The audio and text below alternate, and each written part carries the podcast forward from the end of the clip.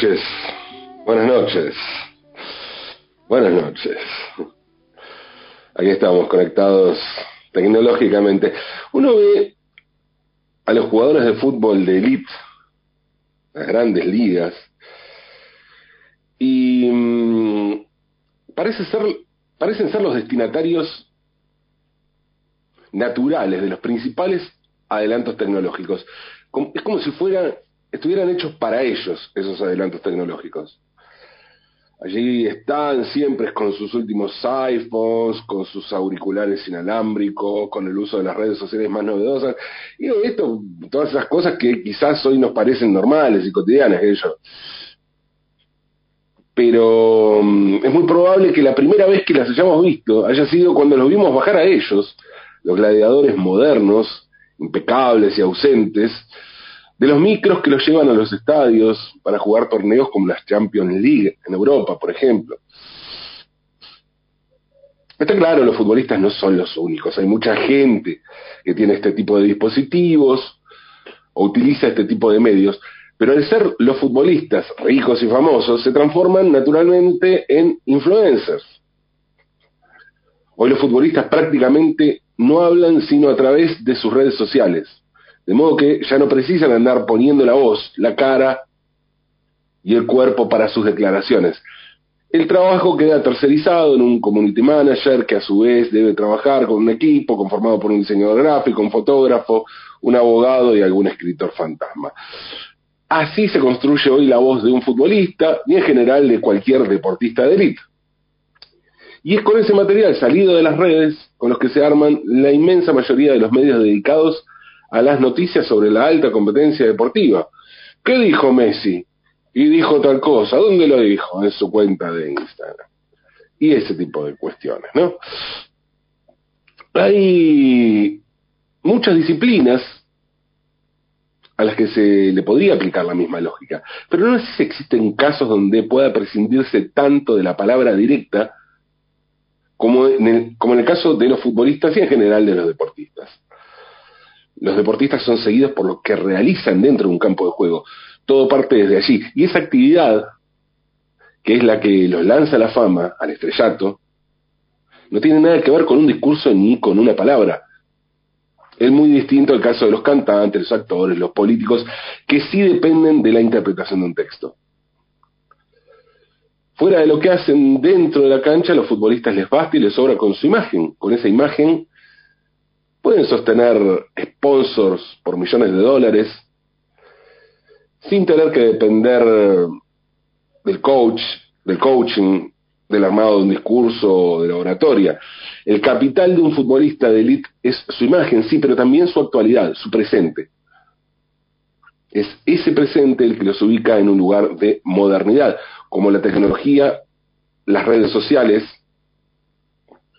que consumen y alientan a consumir.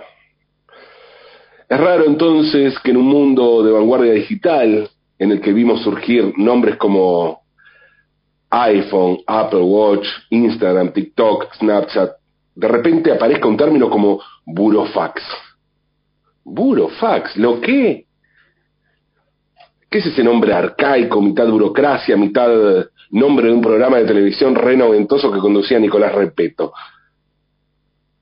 La palabra burofax estuvo en el mapa de todos los diarios por estos días. Y apareció porque fue un burofax lo que le mandaron los abogados, los representantes de Lionel Messi al Fútbol Club Barcelona para anunciar que el crack argentino abandonaría el club que lo vio nacer y con el que se convirtió en campeón de absolutamente todo. Hay una cláusula ahí, por lo menos una cuestión legal, entonces le mandaron un burofax. La primera vez que lo vi no lo podía creer. Burofax, burofax, ¿qué es eso? La segunda tampoco lo pude creer. Me quedó la palabra dando vueltas en la cabeza. Finalmente me calmé un poco y fui a buscar el significado de burofax. Resulta que burofax es una forma que tiene el correo de España para referirse a lo que nosotros conocemos normalmente aquí como carta documento. Menos mal, ¿no? Era solo una cuestión de nombres. Imagino que alguien de otro país también le puede resultar curioso lo de carta documento, ¿no? Claro que lo de burofax tiene que ver justamente con que se creó en la era del fax. Carta documento, y bueno, el reinado de la carta, la era de la carta fue extensísima, pero el fax, el fax, la era del fax, el brevísimo momento en el que tuvo lugar un medio de comunicación llamado fax, no sé si se acuerdan. El fax era algo así como un teléfono, pero que, mancha, que mandaba imágenes en un papel bastante difuso que se borraba rápidamente. Y dije manchaba en lugar de mandaba, porque sí, manchaba. Parece increíble hoy que haya existido algo así. Vía fax compuse mi primer tango.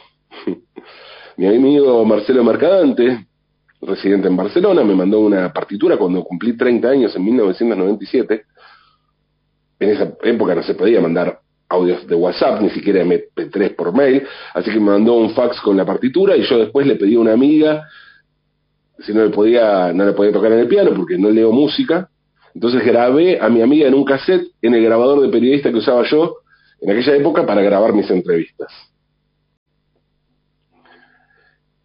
En la maga, por ejemplo, las redacciones. En la maga donde empecé a escribir en máquina de escribir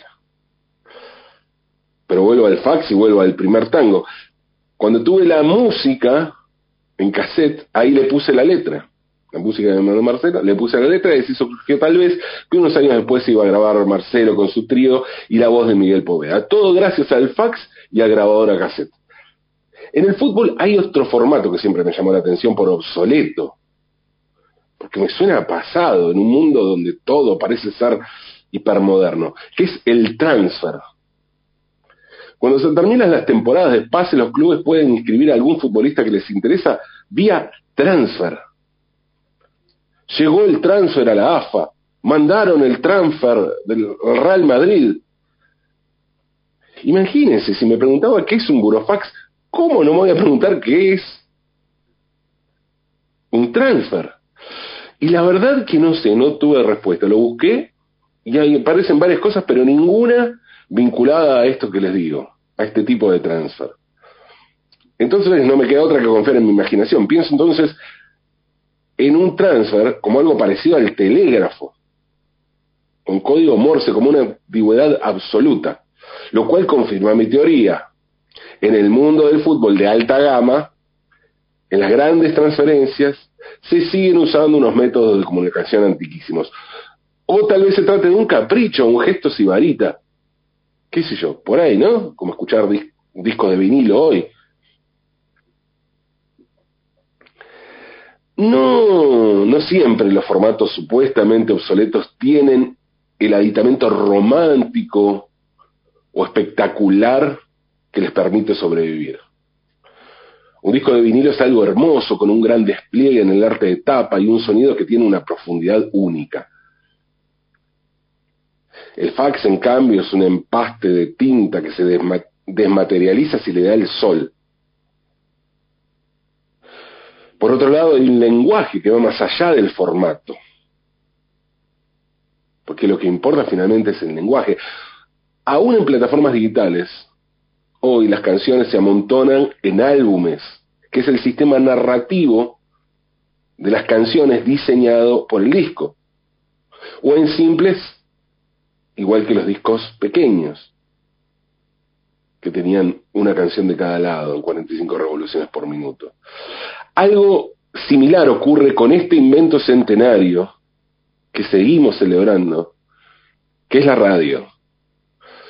Cuando celebramos los 100 años de la radio, estamos celebrando un lenguaje, no la técnica. Obviamente el lenguaje no existiría sin la técnica, pero la técnica no se desarrollaría sin el lenguaje, no tendría razón de ser si no estuviera puesta en función de un lenguaje. La invención del soporte técnico de la radio está vinculada con un inventor italiano, el ingeniero Guglielmo Marconi, nacido en Bolonia en 1874 y muerto en Roma en 1937. Marconi inventó el telégrafo inalámbrico y fue el primero en realizar transmisiones a través del Canal de la Mancha primero y del Océano Atlántico después. Existe una controversia sobre si este ingeniero electrónico, ganador del Premio Nobel de Física de 1909, fue además el creador de la radio. Hoy se cree que en realidad quien creó la radio fue el ingeniero español Julio Cervera, aunque hay otra gente que se lo disputa, de otros países. Cervera trabajó tres meses en el laboratorio de Marconi, y mientras el italiano se concentró en la telegrafía sin hilos, Cervera investigó la, la telefonía sin hilos, eso que hoy conocemos como radio para la telegrafía sin hilos creada por Marconi se utilizaba el código Morse, que fue creado por el estadounidense Samuel Morse, que consistió en una serie de pitidos largos y cortos para cada letra, ¿no? Y así se, se, se hacían comunicaciones transatlánticas, por ejemplo. El nombre de Marconi, sin embargo, quedó asociado a la radio. Es por eso que el ingeniero italiano tuvo un momento de gran notoriedad pública cuando la radio tuvo un papel fundamental para salvar vidas luego del hundimiento del Titanic en 1912. Pero otra vez estamos hablando de una radio como técnica, no como lenguaje radial. Una radio que funciona como el teléfono, ¿no? En 1918 Marconi fue nombrado miembro vitalicio del Senado del Reino de Italia y en 1919 integró la delegación de Italia en la Conferencia de Paz en París, la reunión de los aliados después del armisticio para acordar las condiciones de paz. Y en 1923 Marconi, Guglielmo Marconi, o Guillermo Marconi, como se lo conoce en su la castellanización de su, de su nombre, Marconi se unió al Partido Fascista Italiano. Como residente en Inglaterra, aceptó la presidencia honoraria del brazo británico del partido, para mm, el que organizó una gala de camisas negras en el Hotel Savoy, la gala incluyó una comunicación inalámbrica con Roma a medianoche para que los invitados pudieran ser saludados personalmente por Il Duce, por Benito Mussolini. Obviamente Mussolini estaba feliz de poder contar con un partidario tan prestigioso a nivel mundial, ¿no? Para sus filas. Nombró entonces a Marconi presidente del Consejo Nacional de Investigación y de la Real Academia Italiana, tornándolo en un miembro de oficio del Gran Consejo del Fascismo. En 1929 el rey Vittorio Emanuele III de Italia lo nombró marqués. Marconi por su parte retribuyó a puro elogio tantas distinciones. En el Senado italiano, del que era miembro vitalicio, como dijimos, alabó los logros textual titánicos del genio infalible de Benito Mussolini. Más tarde aplaudió la invasión colonialista de Mussolini a Etiopía, aunque la campaña violó el pacto de la Liga de Naciones, de la Liga de las Naciones, que era el nombre de lo que luego fue las Naciones Unidas, y utilizó armas químicas, ejecutó a los prisioneros y se valió de una política de terror y exterminio contra la población nativa. Marconi murió en 1937. En su entierro, la corona de flores más grande fue la de Adolf Hitler y tenía, además de las flores, una cruz esvástica. Antes, en 1923, en su discurso de entrada al partido fascista afirmó lo siguiente reivindico el honor de haber sido el primer fascista en la radiotelegrafía, el primero en reconocer la utilidad de unir los rayos eléctricos en un haz, como Mussolini ha reconocido por primera vez en el campo político la necesidad de reunir en un haz las sanas energías del país por la mayor grandeza de Italia. Sí, Marconi fue el primer fascista de la radio. La historia nos iba a recordar en estos 100 años, que no sería el único. No hay más que cambiar el dial para darnos cuenta que hay muchos Marconis dando vueltas por allí. Marconis tan fascistas como Marconi, pero sin la capacidad, el talento ni la inventiva del ingeniero italiano. Así que no, no cambien el diablo. Que mientras tanto, 100 años después, acá estamos. Acá estamos tratando de seguir escapando del fascismo en la radio y en donde sea. Sigamos, sigamos. Aunque es de noche.